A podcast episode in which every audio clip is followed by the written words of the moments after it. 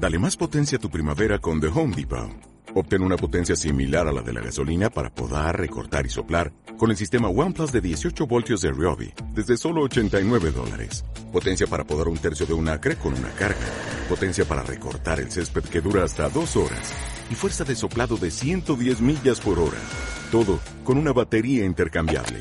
Llévate el sistema inalámbrico OnePlus de 18 voltios de Ryobi. Solo en The Home Depot. Haces más. Logras más.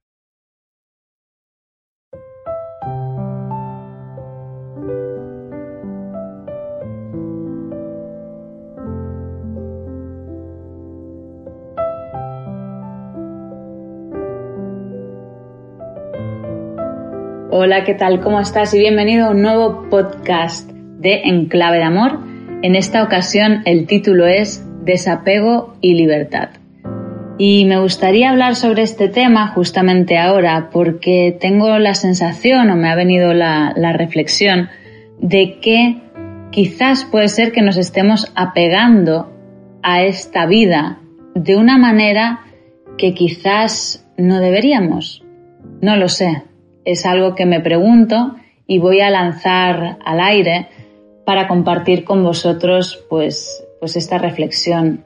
¿Dónde está el límite entre apegarnos a la vida, es decir, apreciar y valorar la propia vida y la de los seres queridos que tenemos a nuestro alrededor, y aquella fe, eh, aquel, aquella confianza en que a cada uno le toca su hora. Yo misma no sé concluir cuál es ese límite, pero sí me, gustaría reflexionarlo en voz alta para ver si a ti te puede inspirar alguna reflexión. Y en lugar de compartir contigo de, manera lineal eh, y de manera racional qué es lo que opino sobre el tema, he traído dos textos que mm, pues espero que sirvan de inspiración para ti.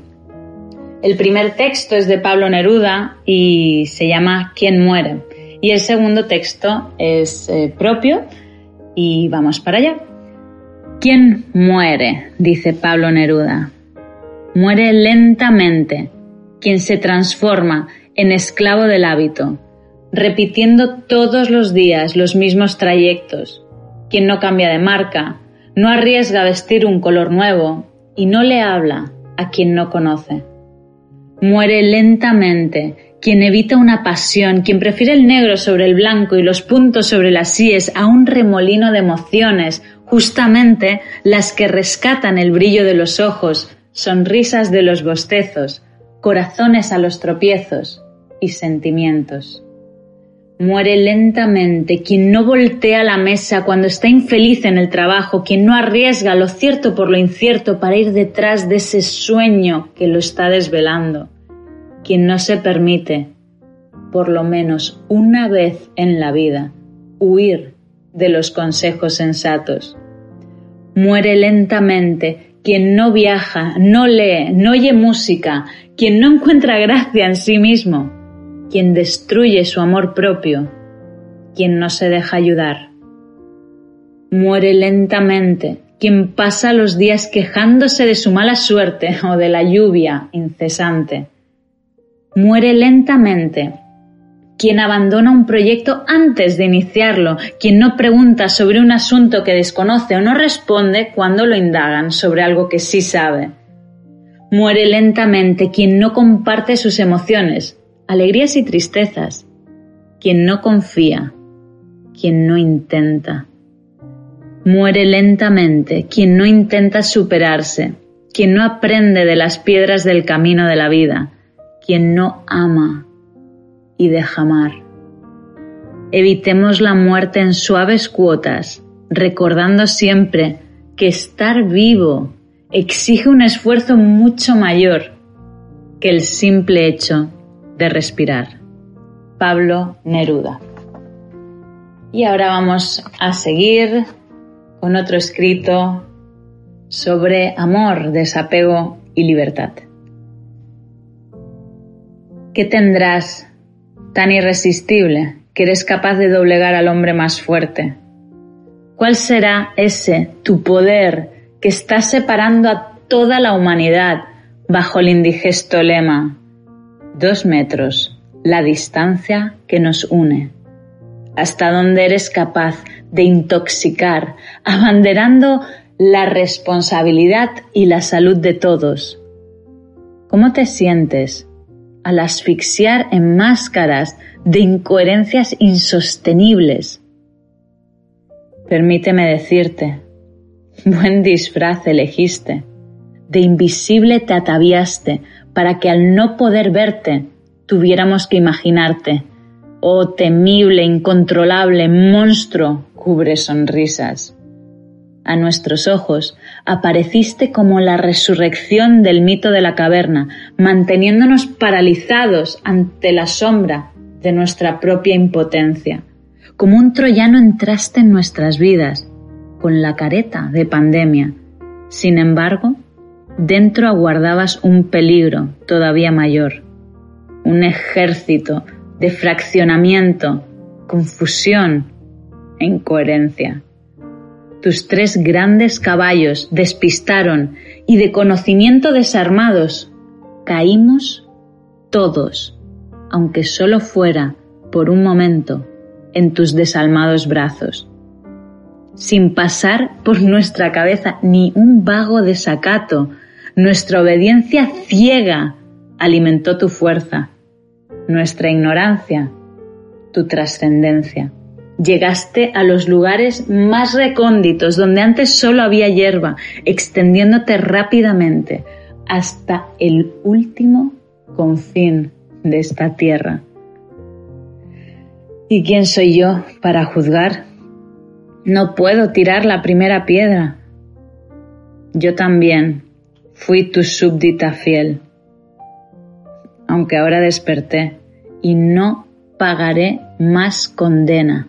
No, porque he visto hijos protegiendo a sus padres, privándoles de su presencia, padres negándoles a sus hijos un abrazo, familias denunciándose por saltarse la cuarentena, vecinos gritándose por no ahogar sus pulmones, desconocidos relacionándose como bombas explosivas, transeúntes cabizbajos ante las miradas hostiles.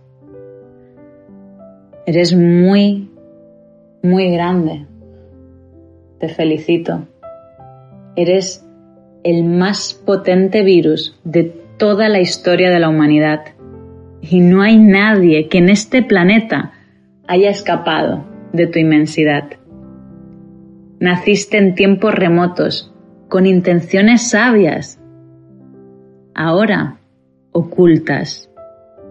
Y hoy, aprovechando tu era, como una flecha nos atraviesas a todos aquellos que no habíamos construido una fortaleza de coraje y sapiencia. Eres tú, cancerbero, encargado de abrirle las puertas a tu fiel sirviente coronado. Pero tú no nos contagiarás a todos, porque hay escudos que nos hacen inquebrantables.